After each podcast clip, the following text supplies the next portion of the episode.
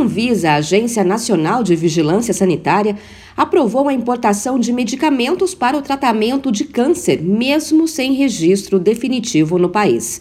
A decisão foi comunicada em reunião dos diretores da agência.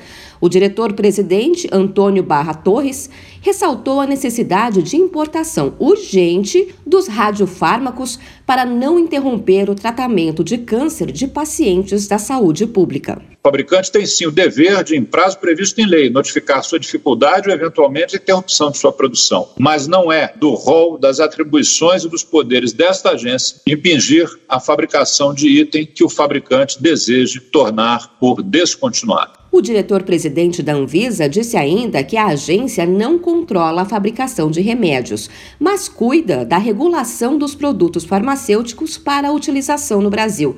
Se a indústria nacional de algum remédio desiste de fabricar, a Anvisa tem o poder de informar o Ministério da Saúde e recomendar a importação desses medicamentos. A autorização para importação de radiofármacos sem registro não é desejável, mas é o recurso do qual a agência pode lançar mão para mitigar o risco do desabastecimento de produto essencial ao país, já que não possui instrumento legal para impedir que laboratórios descontinuem seu produto. A Anvisa considerou critérios e procedimentos temporários e excepcionais para importação dos medicamentos.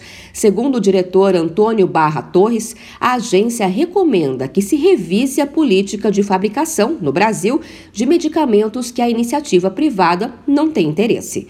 De São Paulo, Luciana Yuri.